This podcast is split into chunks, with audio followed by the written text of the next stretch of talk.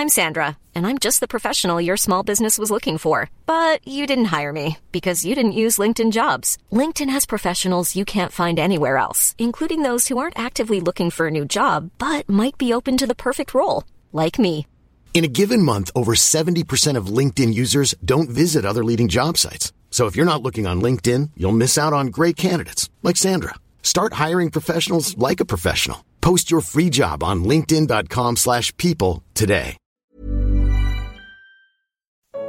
Quais foram os primeiros cristãos na Europa? Primeira parte. Comentário de Mari Persona. Nós sabemos que a, a, a Europa é considerada hoje um dos maiores, o continente, né, um dos continentes com maior tradição cristã. Da Europa saíram missionários para outros, outros continentes. Uh, da Europa, a Europa colonizou outros países, a própria América, as três Américas, né, foram colonizadas por europeus que trouxeram a mensagem da cruz de Cristo para essas terras. De lá saíram missionários para a África, para a China, para a Índia, para tantos lugares. E a pergunta às vezes que a gente não faz é como o Evangelho foi parar na Europa?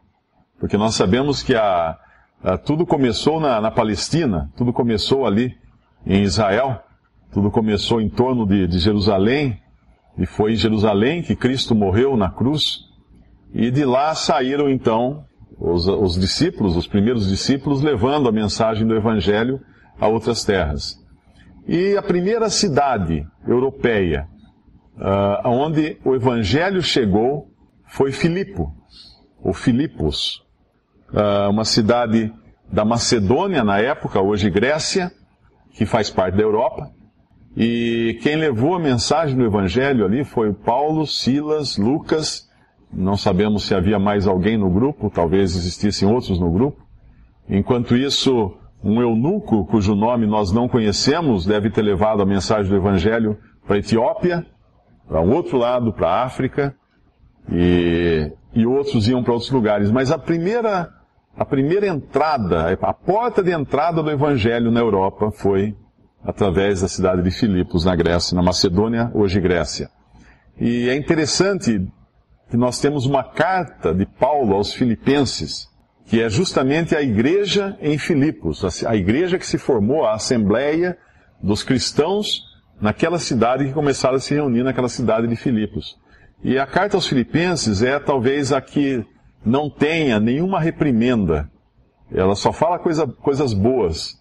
Ela só tem palavras boas para dizer aos filipenses, enquanto Gálatas, carta aos Gálatas, aos outros, sempre tem uma coisinha ou outra que precisava ser corrigido. Mas ali aos filipenses parece que as coisas iam muito bem.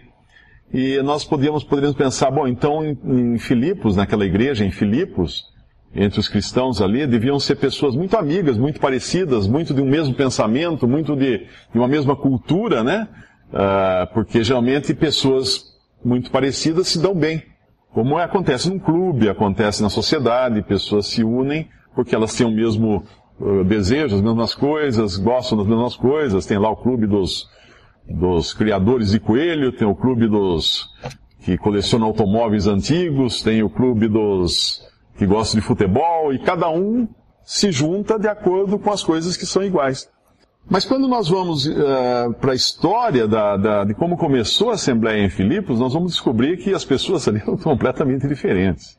E isso é bom nós descobrirmos isso, porque mostra como Deus age. Como Deus age em pessoas totalmente diferentes. Com o mesmo evangelho, com a mesma graça, com a mesma misericórdia, com a mesma salvação, e as leva então ao conhecimento de Cristo e as torna parte de uma mesma família, que é a família de Deus. A gente pode abrir em Atos capítulo 16 e nós vamos ver algumas coisas curiosas nessa passagem de Atos capítulo 16. Paulo então sai viajando com Silas e aparentemente Lucas está junto, porque Lucas é quem narra essa história aqui. No, no capítulo 15, versículo 40, diz que Paulo, tendo escolhido a Silas, partiu encomendado pelos irmãos a graça de Deus e passou pela Síria, Síria e Cilícia, confirmando as igrejas. E chegou a Derbe e a Listra, e eis que estava ali um certo discípulo, por nome Timóteo, filho de uma judia que era crente, mas de pai grego. do qual davam bom testemunho os irmãos que estavam em Listra e Icônio. E Paulo quis que esse fosse com ele. Esse Timóteo, ele depois vai receber duas cartas de Paulo. Era muito querido de Paulo. Esse Timóteo que desde a sua infância havia escutado as sagradas letras, que era o Antigo Testamento, da sua mãe e da sua avó, eh, cujos nomes ficaram gravados na Bíblia. E, e esse Timóteo vai e acompanha eles também. No versículo 6, e passando pela Frígia e pela província da Galácia, foram impedidos pelo Espírito Santo de anunciar a palavra na Ásia. Por algum motivo, o Espírito Santo não permitiu que eles fossem até a Ásia anunciar o Evangelho. Talvez não fosse o momento. Talvez existissem alguns perigos. O inimigo poderia estar armando alguma cilada para eles na Ásia.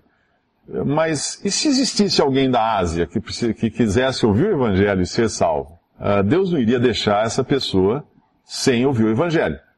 Nós podemos ter certeza de que Deus, em todos os seus caminhos, em todas as suas maneiras de agir, Ele sempre é justo, sempre é misericordioso, sempre é bom.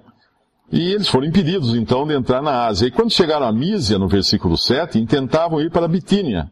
Mas também, outra vez, o Espírito de Jesus não lhe permitiu. Eles estão sendo guiados, muito guiados por Deus. Ah, eles querem ir para cá, Deus fala, aqui não. Querem ir para lá, aqui não. Porque Deus tem uma missão para eles. É interessante como Deus guia as pessoas. E tendo, atravessado, tendo passado por Mísia, desceram a Trode, e Paulo teve de noite uma visão em que se apresentou um varão, um homem, um homem da Macedônia, e lhe rogou dizendo, passa a Macedônia e ajuda-nos. Ah, agora ele tem uma visão clara. E logo depois dessa visão, procuramos partir para a Macedônia, concluindo que o Senhor nos chamava para lhes anunciarmos o Evangelho. E navegando de Troade, fomos correndo em caminho direito para Samotrácia e no dia seguinte para Neápolis. E dali para Filipos, que é a primeira cidade desta parte da Macedônia, e é uma colônia, uma colônia romana. E estivemos alguns dias nessa cidade. Paulo, Paulo aqui, Silas, Timóteo, talvez Lucas, depois daquela visão, eles deviam estar muito entusiasmados e deviam pensar assim: olha, puxa, Deus realmente abriu uma porta grande na Macedônia e vamos chegar lá e vai ter uma, uma comissão nos esperando no porto, né? Querendo, pedindo por favor para nós pregarmos o Evangelho, alguma coisa assim. É muito comum quando nós buscamos levar a palavra de Deus, nós esperarmos que exista uma recepção, uma recepção favorável à palavra de Deus. E qual a resposta aqui? No versículo 12: Estivemos alguns dias nessa cidade. Ou seja, nada aconteceu durante alguns dias. Eles poderiam até pensar, mas será que é aqui, Senhor? Nós já estamos aqui há dois, três, quatro, cinco, dez dias, não, não diz aqui quantos, mas por que nada aconteceu ainda, né? E essa era uma cidade importante porque era uma colônia, uma colônia, uma colônia romana. Uh, as cidades, não, nem todas tinham status de colônia de Roma. Quando uma cidade tinha colônia, era, era, tinha status de colônia, os seus habitantes eram também romanos. Eles eram considerados romanos. Eles tinham cidadania romana, ainda que não estivessem morando em Roma. E é interessante que Paulo, quando escreve para a carta aos Filipenses, Talvez os filipenses que receberam a carta soubessem do que Paulo estava falando quando Paulo fala assim: a nossa cidadania é celestial. Porque ele estava escrevendo para pessoas com cidadania romana.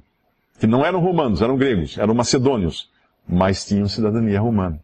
Como ele próprio tinha cidadania romana. Mas mostrando que aquilo não era a grande vantagem deles. Embora fossem, em vários aspectos, no reino, no Império Romano, mas a cidadania deles era celestial.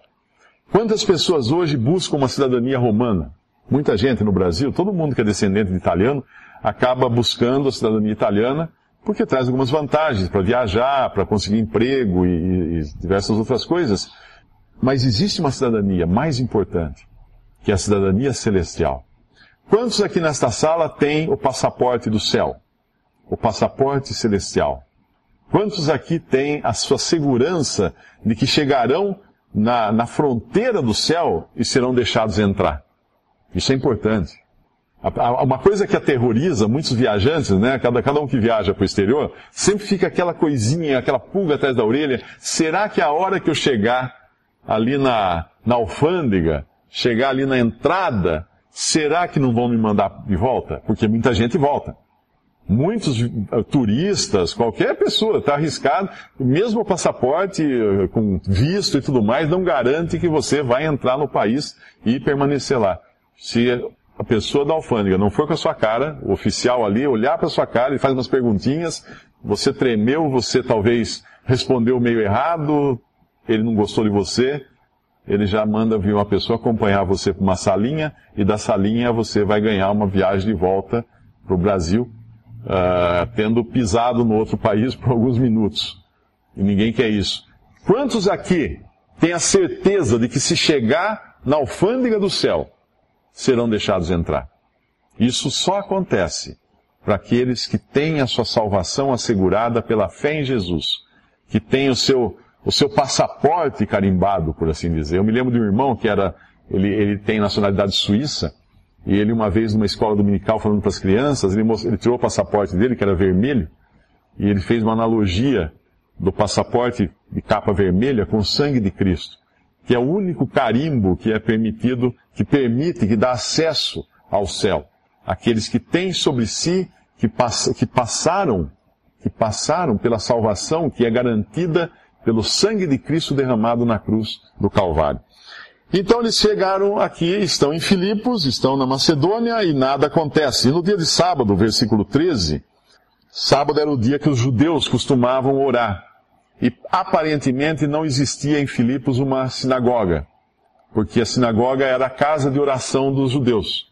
E se existisse, obviamente eles iriam na sinagoga fazer as orações, como todos, nós encontramos várias vezes Paulo indo às sinagogas, porque ele estava levando o evangelho também uh, em sinagogas onde haviam judeus para explicar que Cristo, que Jesus era o Cristo que eles tanto aguardavam, o Messias que, que Israel aguardava. Uh, aliás, não tem a sinagoga, por não ter a sinagoga, eles vão para a beira do rio.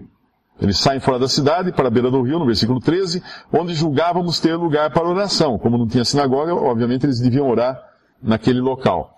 E ali, pelo jeito, não há nenhum homem, porque eles vão falar as mulheres que ali se ajuntaram. Só havia mulheres. Os homens deviam estar ocupados com muitas coisas nesse dia e não foram à oração. Só as mulheres foram. E uma certa mulher chamada Lídia, vendedora de púrpura da cidade de Tiatira, que servia a Deus, nos ouvia. E o Senhor lhe abriu o coração para que estivesse atenta ao que Paulo dizia. Primeira pessoa, agora, agora começou. A primeira pessoa em Filipos que é salva por Cristo que ouve o Evangelho, que escuta o Evangelho e crê no Salvador, é uma mulher. E de onde é essa mulher? Da cidade de Tiatira. Ela não é de Filipos. Ela está em Filipos, talvez morando a negócios, porque nós vemos que ela tem uma casa ali, deve ter servos também. É uma mulher, é uma empreendedora, é uma, uma empresária. Ela vende, uh, ela vende púrpura. Púrpura era usado, eu acho que na, na em tecidos, no, na, no tingimento de tecidos, coisas assim.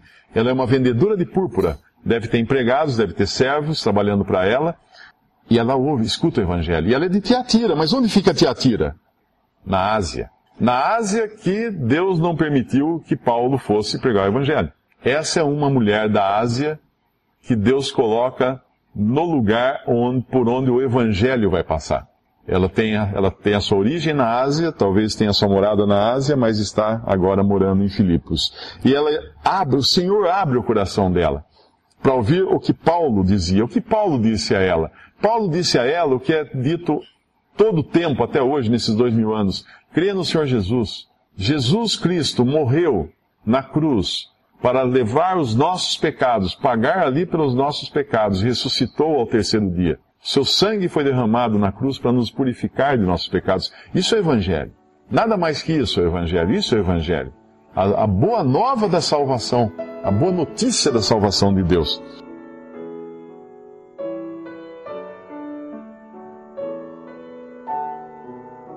Visite respondi.com.br. Visite também 3minutos.net.